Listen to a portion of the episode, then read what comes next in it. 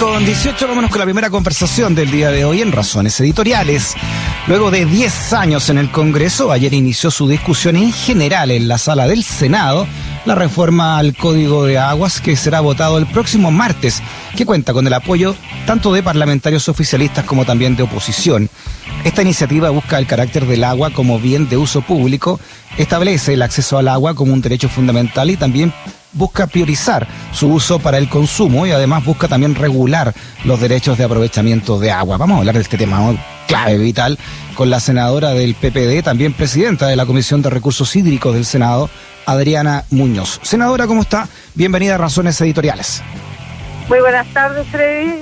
Muchos saludos a las amigas, amigos que nos escuchan.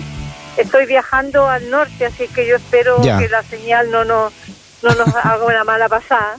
Pero sí, buenas tardes y un gusto poder conversar sobre este tema tan importante como, como es la reforma al Código de Agua, que como usted bien decía lleva 10 años en el Parlamento. Esto no es casual, por cierto, porque mm. eh, esto está involucrado en muchos intereses económicos. Tenemos un sistema hoy día, cierto, privatista del agua, extractivista del agua, eh, que está consagrado lamentablemente en la Constitución y es por eso que vemos con tanta expectativa que los constituyentes puedan abordar cierto el tema de fondo, el tema estructural que hoy día tenemos con, todo el sistema normativo eh, del agua, que eh, es, son los artículos dispuestos en la Constitución. El artículo 19, número 24, establece en el inciso final de su numeral que el agua se entrega a los particulares en forma de propiedad. Entonces, ese mm. es el gran tema que, que por cierto está pendiente, es por eso la expectativa inmensa en que la Convención Constituyente pueda modificar e, e, esa normativa. Pero lo que nosotros hemos hecho con el código es establecer una serie de normas que van que, apuntan fundamentalmente a temas de gestión, de uso del agua y también a poder eh, hacer algo importante que usted más o menos ya lo anunciaba en, en la introducción, es que se enfatiza eh, muy fuertemente y también se complementa eh, el carácter de bien nacional de uso público del agua, mm. porque ahí hemos reemplazado un artículo entero del código eh, donde se consigna que, el agua es un bien nacional de uso público en cualquiera de sus estados. O sea, puede ser líquido, gaseoso, sólido. ¿Qué significa eso en términos prácticos, no? que sea un, un bien de derecho fundamental y, de uso público? Eso significa que es de dominio de la nación toda, de todos los chilenos. ¿ah? Ahí nosotros no hemos establecido eh, si es propiedad o no propiedad, pero hemos establecido de que en cualquiera de los estados en que está el agua, sean glaciares, sean cuencas, sean acuíferos, acuíferos del agua subterránea, eh, es dominio y uso, eh, su dominio y uso pertenece a, toda la nación. Entonces ahí hemos establecido, cierto, que el agua es un bien nacional de uso público en todos sus estados y que su uso es público, ¿ah? es un bien nacional de uso público. ¿Cómo convive eso con el con el con la privatización que todavía tiene el agua? Bueno, ese es el gran tema, Freddy, que creemos nosotros que es muy importante que exista una, una modificación en la Constitución donde se elimine eh, la disposición que establece que el agua se entrega a los particulares en forma de propiedad privada. Eso es lo que nosotros creemos que le va a dar integralidad, solidez a toda la normativa que hemos, eh, digamos, ido instalando, modificando, eh, complementando, fortaleciendo en, esta reforma del Código de Agua. Entonces, por eso es tan importante el trabajo de los constituyentes en esta materia y, bueno, en todas las materias mm. relativas a recursos naturales. No, sobre todo ahora, imagínense lo que está ocurriendo acá, prácticamente este invierno eh, no existió, ¿no? Usted es de Coquimbo también, senadora, donde el problema es, aún más grave, ¿no? Con el agua.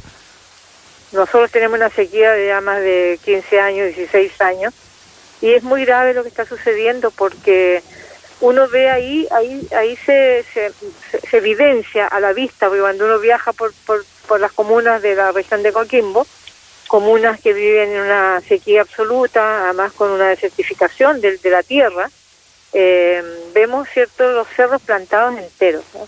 Vemos verde, verde los cerros y eh, la, planicie eh, sin agua, los terrenos secos, la mortandad de ganado caprino, que es la actividad más central ahí de la, de la, de la zona, que son todos pequeños agricultores, agricultura familiar campesina, y los pequeños agricultores están realmente en la pobreza.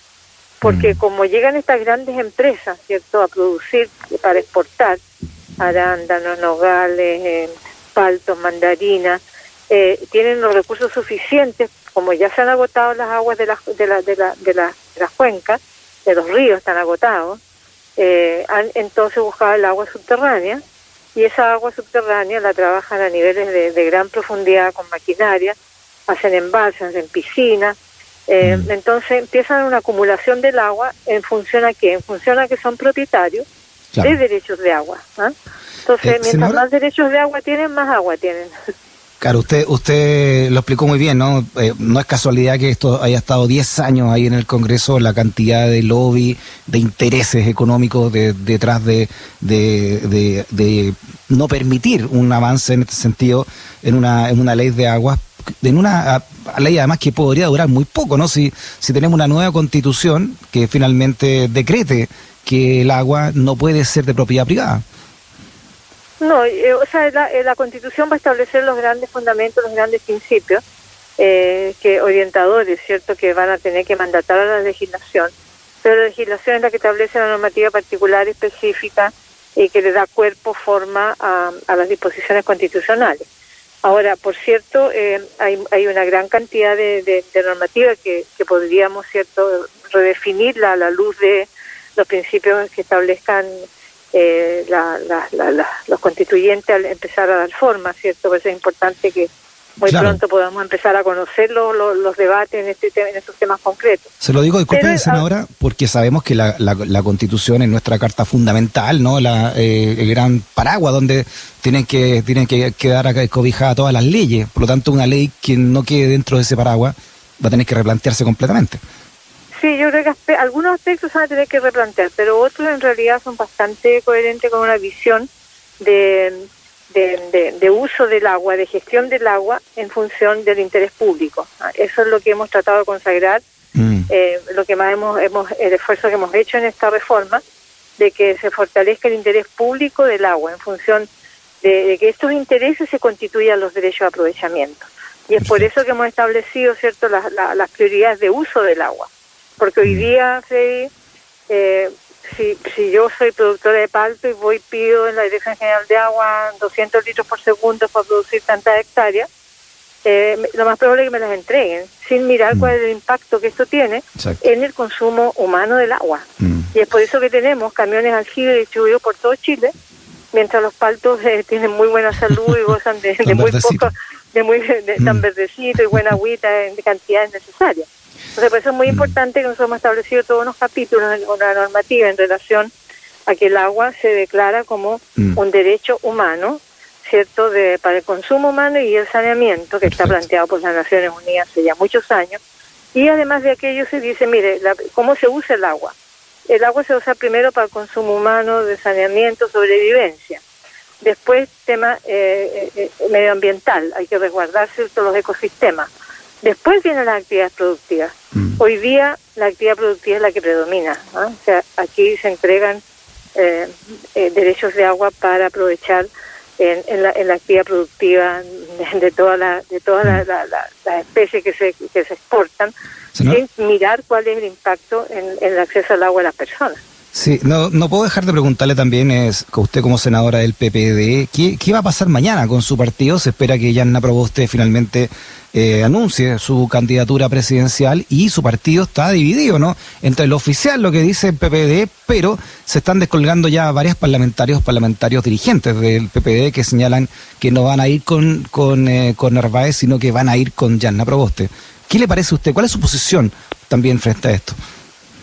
Bueno, los partidos son, son deliberantes, ¿cierto? La, la base, los integrantes eh, de, cada partido que no son, no son eh, miembros de la directiva, de la élite, como se llaman, eh, tienen derecho a discutir, a debatir y se rebelan. Eso es lo que ha sucedido últimamente, no solamente en el PPD, sino que también en el Partido Socialista, donde hay distintas voces.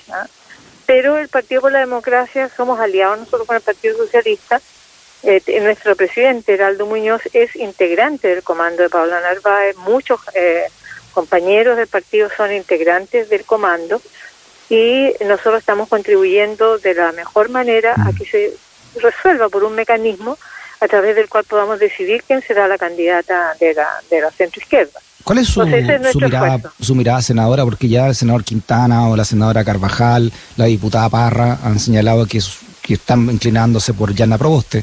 En su caso, ¿qué, ha pensado al respecto? Sabes, a mí lo que me pasa es que tanto Yasna Proboste como Paula Narváez son dos grandes mujeres, dos grandes lideresas. Y creo que toda esta indecisión, eh, esta, esta como, como entramado que se ha desarrollado en, las directivas de los partidos les, las dañan. A, mí no me gusta, cuesta tanto tener eh, mujeres que, se perfilen en estos liderazgos tan importantes como, aspiración a, ser presidente de la República.